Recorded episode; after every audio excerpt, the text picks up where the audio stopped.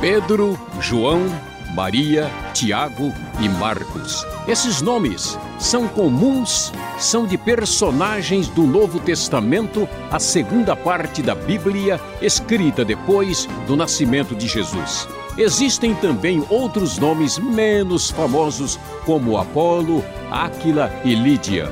Conversando com Luiz Saião, vamos esclarecer as dúvidas sobre esses homens e mulheres que tiveram o privilégio de ter seus nomes registrados no livro dos livros. Vamos começar falando sobre personagens do Novo Testamento que estão nos evangelhos. Um dos primeiros é José, o pai de Jesus. O Herbert, do Rio de Janeiro, quer saber se é verdade que o pai de Jesus era descendente do rei Davi.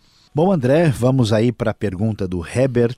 Uh, é verdade, sim, que José, pai de Jesus, pai no sentido de legalmente ser pai de Jesus, a gente sabe que Jesus né, nasceu Uh, no, no, nascimento virginal, então ele não é pai no sentido biológico e genético.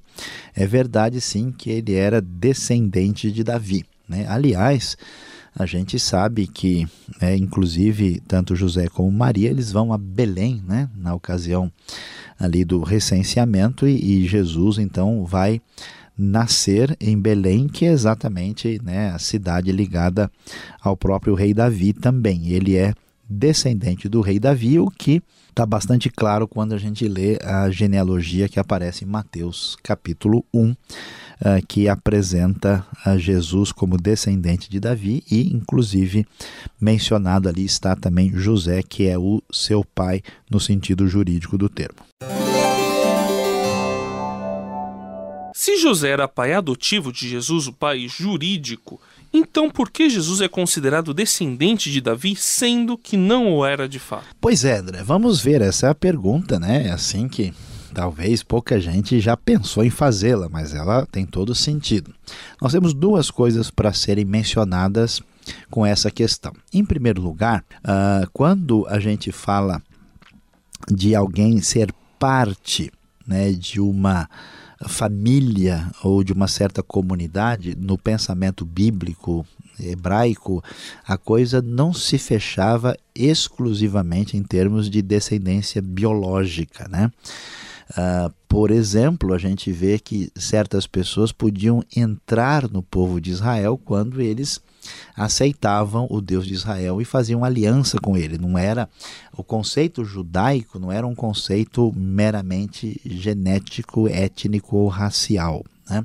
E dessa forma, o que, que a gente vai perceber é que o fato de José ser marido de Maria e ele ser o pai legal e jurídico de Jesus, isso tem uma importância porque faz parte daquela relação de comunidade que existe nessa genealogia e isso tem um significado tão importante quanto no pensamento bíblico. Agora, além disso, alguém poderia imaginar, bom, então José não tem nada a ver, vamos dizer, ele foi adotado na linhagem, por isso ele é o pai né, de Jesus, mas a gente deve se lembrar também, né, não podemos nos esquecer de que José também é da tribo de Judá, ele também está ligado à casa de Davi, ele não é assim um sujeito, alguém distante, que não tem nada a ver, né? ele não é de Naftali, né, ou qualquer coisa do tipo. Então, nesse sentido, tanto do ponto de vista do, do parentesco da própria Uh, relação uh, de origem, ele está ligado à descendência de Davi, como também ele é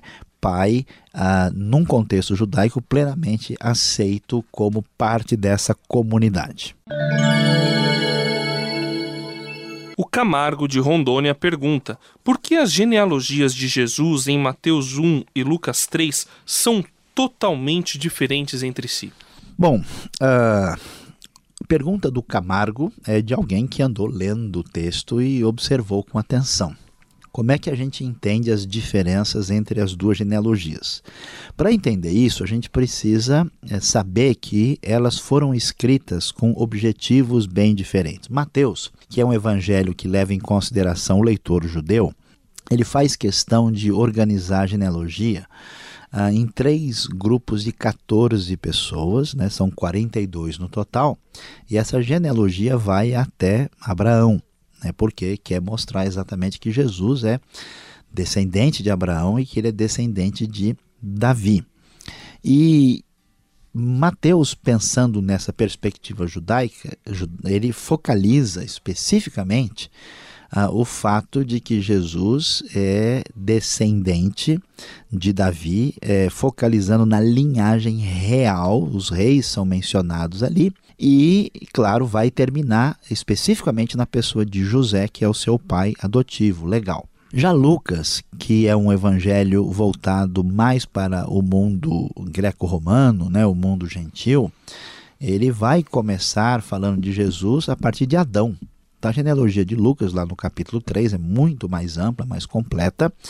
E a gente vai ver, por exemplo, quando depois de Davi, né, até Davi as duas são muito são idênticas, depois de Davi, com exceção do que vem antes de Abraão, é claro depois de Davi, existem algumas diferenças, né? Mateus representa ali uh, uh, uma genealogia que tem um salto em relação ao que aparece em Lucas, que é mais com detalhe, mas a explicação que os estudiosos trazem é que a diferença de Lucas tem a ver pelo fato dela seguir a linhagem através de Maria, né? Que também, é claro, ela é da casa de Davi, ela é uh, também da tribo de Judá e focaliza, apesar de ser um negócio diferente, porque Lucas vai dar uma atenção especial a Maria, às mulheres, ao nascimento virginal.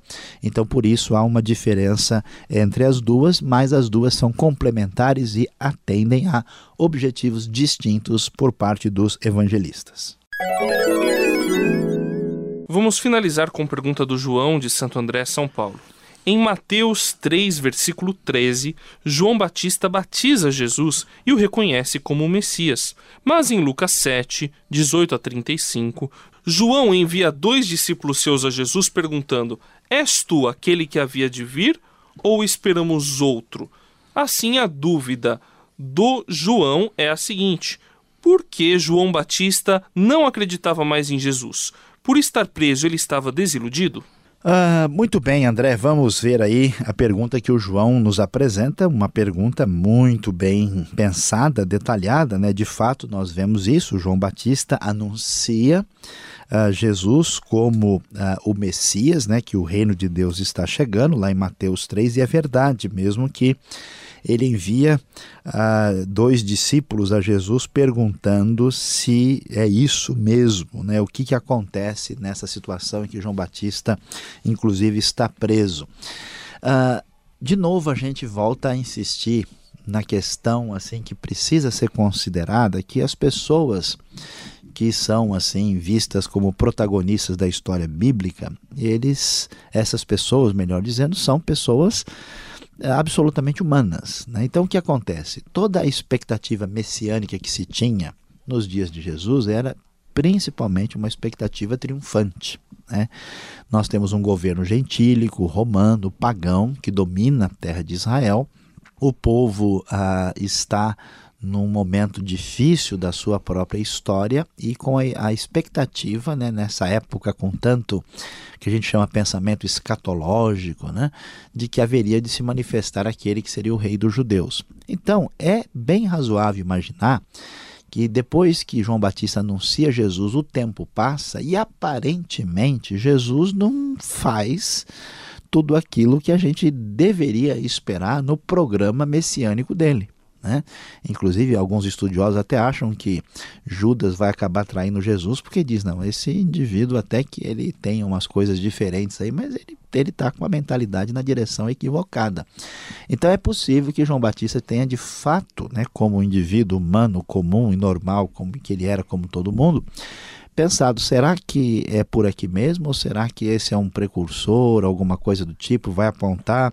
E ele faz a pergunta que vai ser confirmada por Jesus, né, que de fato ele é o Messias. Isso mostra para gente que essa questão né, da, das, das dúvidas, dos questionamentos que hoje a gente tem, era uma realidade que fazia parte da vida ah, das pessoas que andavam muito próximas de Jesus, mostrando aí mais uma vez que a obra de Deus acontece e é feita apesar da fragilidade humana. Este foi o programa Conversando com Luiz Saião. Produção e apresentação André Castilho e Luiz Saião. Locução Beltrão. Realização Transmundial.